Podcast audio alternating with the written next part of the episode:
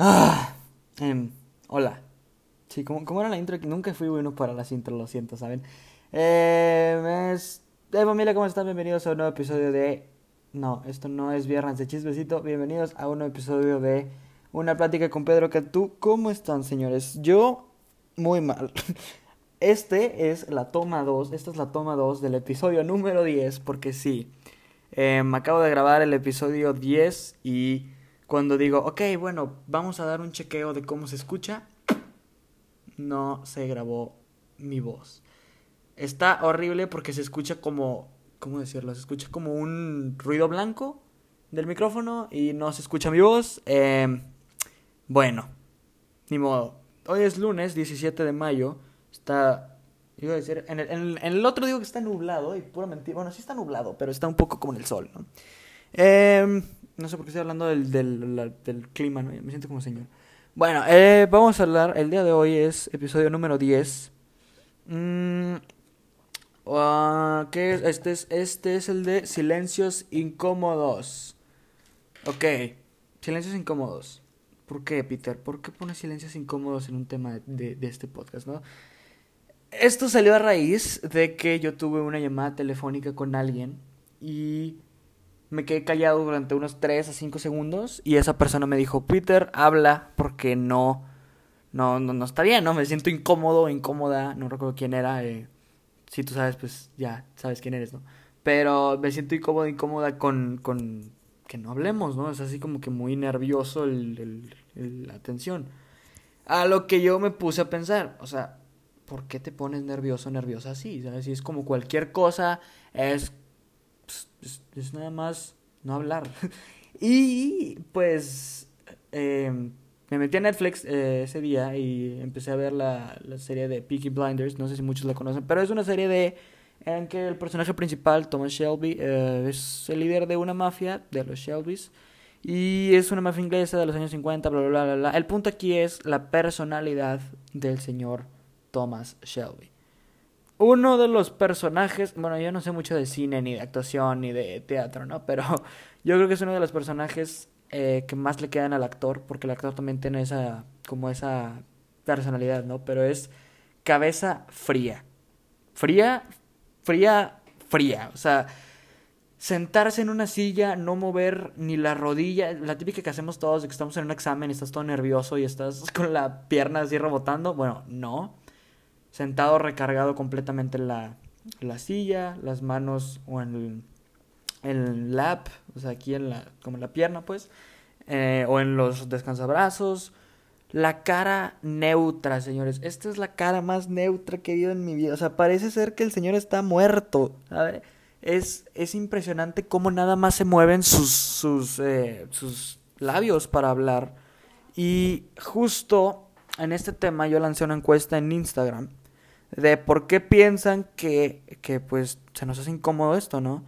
Y hay varias respuestas del estilo de que se vuelve un poco incómodo o no saca, o sacan otro tema de conversación, da miedo porque no tienen la suficiente confianza, porque pensamos que solo se puede interactuar a través del lenguaje. La incomodidad de no tener tema de conversación es, una, es un constructo social. Se vuelve, ok, se vuelve incómodo. Muy bien. Eh, gracias a todas las personas que pusieron aquí el resultado en las encuestas de, de Instagram. Y me puse a investigar. Y sí, digo, esa me centro mucho en la de porque pensamos que solo se puede interactuar a través del lenguaje. Sí, del lenguaje. Entiendo que es lenguaje, o sea, de, de habla, ¿no? De, de palabras verbal, ¿no? Y, y sí, o sea, el lenguaje corporal dice más de lo que ustedes piensan que puede decir. El lenguaje corporal dice, yo diría que es un 65, si no es que 70% de lo que realmente piensas y la forma en la que lo piensas, ¿no? Entonces, mmm, ok, silencios incómodos. Si yo ahora mismo me quedo callado más de 10 segundos aquí en el podcast, seguramente ustedes piensan que A, se les acabó la pila o B, se acabó el podcast, ¿no? Entonces, yo creo, a mi parecer, que cuando uno se queda callado hay, hay dos vertientes, ¿no? Vertiente A, que es estás estudiando a la otra persona, o vertiente B, pues no tienes tema de conversación, ¿no? Pero pongamos que es el de que estás estudiando a la otra persona, ¿no? Tú te quedas callado, no tienes eh, necesidad de hablar, te sientes tranquilo, y la otra persona se empieza a poner nerviosa. ¿Por qué se pone nerviosa? ¿Qué pasa en esos segundos en los que nadie habla, en los que qué está pasando, no? Yo creo que es porque sale nuestra verdadera presencia, nuestra verdadera forma de pensar, ¿no? Entonces, uno se queda callado y empieza a ponerse nervioso porque dices y especulas con la incertidumbre, empiezas a pensar así como, ¿por qué se queda callado la otra persona? ¿Será que me está estudiando algo? ¿Será que me está viendo algo? ¿O será que, que se le hace aburrido mi tema de conversación y ya le aburrí? ¿Será? Y toda esa incertidumbre y esas preguntas que te invaden son las que hacen que te pongas nervioso y sale la, la típica risita nerviosa, el por favor háblame, la necesidad de, de, no escucharse a uno mismo y, y dices, a ver, ¿por qué? En este podcast siempre es por qué, la neta. Siempre es un por qué. Yo vida he sido por qué, ¿no? Entonces, eh, ¿por qué nos ponemos nerviosos cuando dejamos de hablar con alguien y empieza esa tensión? Yo creo que también tiene que ver mucho la, la seguridad y la vulnerabilidad que mostremos, ¿no? O sea, cuando uno no quiere que vean su, su verdadera identidad, su verdadera, ¿no? su verdadera presencia o su verdadera forma, empieza esa risa. Está mal, está bien, ya depende de cada quien, pero yo creo que este es un superpoder, o sea, debería haber superhéroe que pudiera eso de no ponerse nervioso, ¿saben? Porque el, el usar esto a su favor, y esto anótelo muy bien, yo les recomiendo mucho lo de Thomas Shelby, esto de, de usar a tu favor el que la otra persona se ponga nerviosa, y, tú estés tranquilo, sereno, habla muy bien de ti. O sea, imaginemos que estás en una sala de trabajo, ¿no? Y, entras tú, eh, te sientas en una silla, ves que todos están discutiendo, te voltean a ver y tú solamente dices, háganlo. Eso es ser líder y no tontería. O sea, te van a tomar en cuenta porque tus comentarios son objetivos, directos irreales. No estás diciendo, es que yo creo que, miren, en base a los... No, no, no, no, no. Directo. ¿Sí o no? Háganlo. No lo hagan. No. Sí. Respuestas directas, concretas, son cosas que, que te van a evitar rodeos, te van a evitar inseguridades, vas a destacar del resto. Entonces, tratemos de usar, esto es lo que yo he puesto en práctica, tratemos de usar esto de los silencios incómodos que no te afecten. Que, que lo pienses más bien como un tiempo para pensar tu respuesta ante lo que acabas de escuchar, porque esa es otra frase que decía de Dios te da dos orejas y una boca para que escuches el doble de lo que hablas. Y esto es muy cierto. Las personas que dominen el arte, porque es un arte de escuchar realmente lo que está diciendo la otra persona y lo combinen con el poder de no ponerse nerviosos y que no les afecte el, silencio incómodo, van a decir una, una, respuesta a la pregunta o a lo que está diciendo la persona que todos van a querer escuchar. O sea, alguien que se tomó su tiempo para responder, que dice cosas directas y que no se pone nervioso, yo también te quiero en mi equipo, ¿sabes? Entonces, e, ese es un superpoder que viene esa semana que podemos desarrollar todos, la neta, no, no estaría mal que lo, que lo hagamos. Y bueno, vamos a cambiar un poco el tema. Ya leímos mucho ese. Mm, ¿Qué elegimos? ¿Qué elegimos? Es que aquí hay una lista, por si no sabían, aquí hay una lista. Y... Eh, va. Vamos a darle con esta. ¿Qué pasa cuando se nos acaba el hambre? ¿Y qué pasa cuando la brecha entre tu zona de confort y tu siguiente meta es muy grande? Va. El hambre es muy difícil que se acabe cuando eres una persona disciplinada y con buenos hábitos porque sí está muy cañón que te acabes todas las metas del mundo. Y en la otra, de qué pasa cuando, cuando la brecha entre tu zona de confort y, y tu meta es muy larga, ¿no? Ok, vamos a ponerlo con ejemplos míos porque no quiero quemar a nadie, muy bien. Poniendo que mi zona de confort, yo que a mí me gusta hablar mucho y nunca me callo en, conferencias, mi zona de confort es um, español e inglés, ¿no? Esa es mi zona de confort. No me siento retado cuando hago cosas en español y en... Hablando de idiomas, no, no de la conferencia, hablando de idiomas. Entonces, um, vamos a ver el siguiente reto, ¿no? Que es una tercera lengua, francés, ¿no? dar una conferencia en francés, yo creo que está muy lejos la meta porque es, primero que nada, agarra confianza y luego aprende bien el idioma y luego realmente aprende bien el idioma porque siempre pasa que uno piensa que sabe el idioma y resulta ser que no o te sale mal la pronunciación o que no sabías nada o superando eso más bien antes de superarlo ¿qué pasa en esa brecha? ¿Qué, se tiene que hacer con esa brecha? Los físicos y matemáticos me van a matar porque van a decir que estoy bien tonto por decir esto, pero a ver. La distancia entre punto A y punto B, generalmente nosotros en términos comunes la medimos conforme a la velocidad que se recorra. ¿no? Si tú tienes un punto A y un punto B de un kilómetro, tú dices, es demasiado. Pero si la recorres en un segundo, ya no es demasiado. Entonces, ahí es donde dices, ¿qué tan grande realmente es tu brecha? Si tu brecha es, vamos a poner el número, ¿no? Un kilómetro. Pero tú trabajas el doble, te expones el triple, haces horas extra, estudias cinco horas más, lo que sea de números, ya no va a ser tan lejos porque vas a recorrer cada paso que des más grande y más lejos. Entonces, para llegar a tu brecha, para cortar esa brecha, es trabajar más. Wow. Nunca pensé que fuera a decir algo así. Seguramente los matemáticos van a decir, no tiene razón. Está bien. Pero es una forma que yo uso para ejemplificar esto, ¿no? Trabaja más. Exponte más. Arriesgate más. Trabaja el triple. Exponte más. No dejes pasar oportunidades. Eso es muy importante. Muchas veces pensamos que la oportunidad no debería de ser para nosotros, sino de alguien más, ¿no? Siempre decimos así como, es que él está más preparado, es que él la merecía mejor, es que ella eh, a ella le pasó tal o cual cosa y yo no me siento realmente así. Tú di que sí. El mundo te lo está poniendo por algo. Aprovecha. Oye, que aprovecha, cállate y entrénate para que lo logres. Porque dices, es que tengo miedo de... No importa. Tú di que sí y luego empiezas a prepararte, pero ya la tienes, neta. O sea, no, en esta vida venimos a vivir experiencias, la neta. Si ya tuviste el privilegio de vivir, Vive todas las experiencias completas. Llévate el pack completo de todas las vivencias que puedas. Qué triste sería que, estés en el último día de tu vida, ¿no? Ahí en el hospital y, y te digan, oye, ¿de qué te arrepientes? Y tú digas, me arrepiento más de lo que no hice que de lo que hice.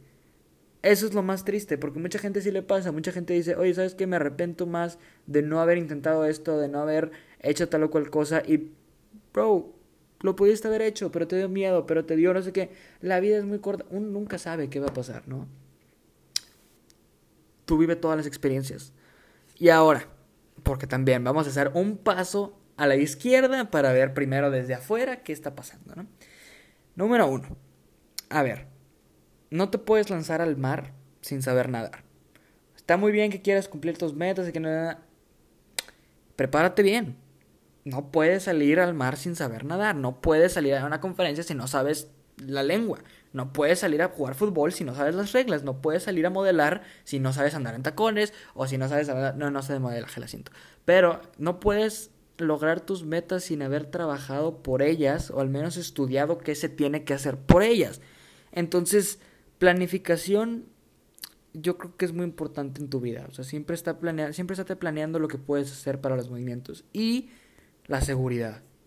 Toda mi vida me lo he pasado hablando de esto. Tiene, todo está ligado, se dan cuenta, seguridad, autoestima, motivación, disciplina, hábitos, de, todo, todo está ligado. Entonces, aquí centrándonos, haciendo un, un punto y aparte aquí justo, aquí en ejercicio. La forma en la que más seguridad y confianza puedes hacer es a través del ejercicio y ponerte mini retos. ¿A qué me refiero con mini retos o mini metas? Que es, por ejemplo, yo en cardio, siempre que me, tomo, que me toca cardio en, en gimnasio y así en, casa, yo lo que hago es pongo una, los sets de siempre, la, la caminadora, y, y en el último set pongo una canción. Y digo, ¿sabes qué? Vas a correr en el nivel máximo todo lo que dure esta X canción. Te va a doler, vas a sufrir, casi casi vas a dejar de respirar un tiempo, pero no vas a parar de correr. ¿Ok? Y mi cuerpo, no, no, que... Ok. Va. Y así pasa. Oye, que hubo días que sí me rendí. Sí, sí hubo. Al principio me rendía cada dos por tres. Decía, no, este día no pude. Ahorita pregúntame, me duele más rendirme que, que, el dolor que se siente cuando estás corriendo haciendo ejercicio, ¿no?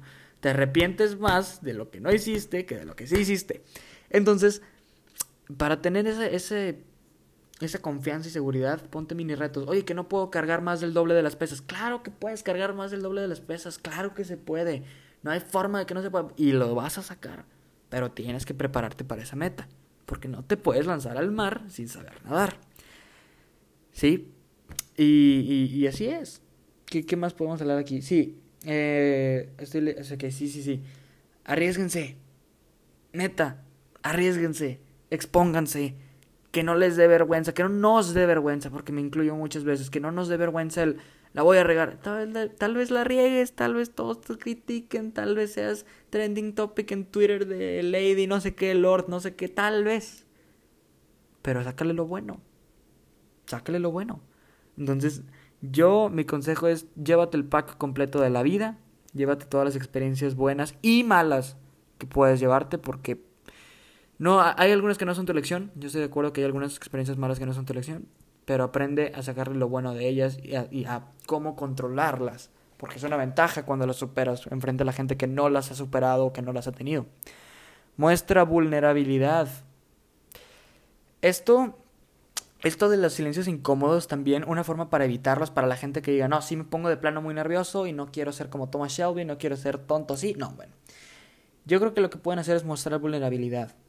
Uno de los secretos que yo uso para conectar con la gente es la vulnerabilidad, que es contar algo tuyo. Oye, no digo que tenga que ser lo más íntimo. Oye, ¿sabes qué? Hoy me pasó esto en clase y la verdad estoy enojado porque tal man... Y, esa persona se va a sentir segura porque, ah, ok, tú me contaste algo, ahora yo te cuento algo a ti. Oye, sí, la verdad es que esa maestra se pasa, pero no, hombre, mi, mi amigo de la cafetería y va a empezar la plática. Así le hicimos en el kinder, nomás que no nos acordamos. Oye, se me, rompió mi crayola. Ah, no te preocupes, está en la mía. Oye, fíjate que yo pinté un dibujo. Es la misma fórmula de toda la vida. Nomás que se nos ha olvidado porque, pues, una, pandemia y dos, pues, kinder, ¿no? digo, no me las voy a dar de... Uy, sí, qué, qué, qué, qué grande de edad, ¿no? Pero, pues, digo, ya van un buen de años. Y, y sí, muestra vulnerabilidad y vas a ver que vas a ser muy amigo. O sea, generalmente la gente social es así habla mucho de ella misma o de él mismo y eso hace que las demás personas se sientan en confianza. Porque ponte a pensar tú, si tú no me cuentas lo tuyo, porque yo debería de contarte lo mío? Entonces, si tú quieres empezar esa conversación, lo mejor no es un hola, ¿cómo estás? Bueno, sí, ¿verdad? Pero es un, oye, ¿sabes qué? Me ¿Te acuerdas de no sé qué más? Bueno, me puso no sé qué. Ay, ¿a ti qué te puso en la...? Y empiezas la conversación como siempre ha sido. Siempre es un buen tema de conversación en la escuela. Oye, ¿qué se estresa? Sí, pero todos lo tenemos en común busca algo en común. Ahí es donde no te dicen, siempre te dicen, busca algo en común y habla. No, no, no, es busca algo en común y di las palabras correctas, en el momento correcto con la persona correcta. Entonces, sí, muestra vulnerabilidad. Muestra, no digo que siempre te veas como el víctima, no, no, no, no. Muestra algo, algo en lo que los demás les gustaría saber y les gustaría enterarse de ti, ¿no? Pero bueno, a la 18, casi 20 minutos, gente. Me pasé de lanza esta vez, Em, lo siento por la gente que, que, lo esté escuchando. Bueno, espero que les gusten, que sea un poco más largos. Vamos, ah, sí. Hablando de los, de los eh, como formatos de esto, ¿no? Lo voy a empezar a grabar diferente. No sé si este tenga, si, si lo ven, pues es que sí tuvo, ¿no? Eh, pero va a ser como una especie de reels también en Insta. Para que sean varios reels de, de lo que dice el podcast más o menos. Me gustaría hacerlo así, varios clips eh, de momentos pues un poco bonitos para que los vean en Insta y, ya lo vean completo si quieren aquí. Pero la gente que no se lo quiera chutar completo, no se preocupen. Van a ver varios reels de lo más importante eh, cada vez que se suba. No sé si esta voy a tener, si lo ven, pues ya. Y poco más que decir. Yo creo que ya, ya es todo. Ah, sí. Bueno, los reels van a estar pues en mi Insta, arroba en el canto 05. Que está igual en Twitter y TikTok. Y ahora sí, yo creo que nada más que decir. Nos vemos, gente. Ah, sí. Arriesguense. Ya lo dije como 20 veces, pero sí, 21 veces te lo voy a decir a ti. Arriesgate, exponte, haz ejercicio, cumple tus hábitos y nunca, nunca te rindas. Nos vemos en el próximo episodio número 11. Chao.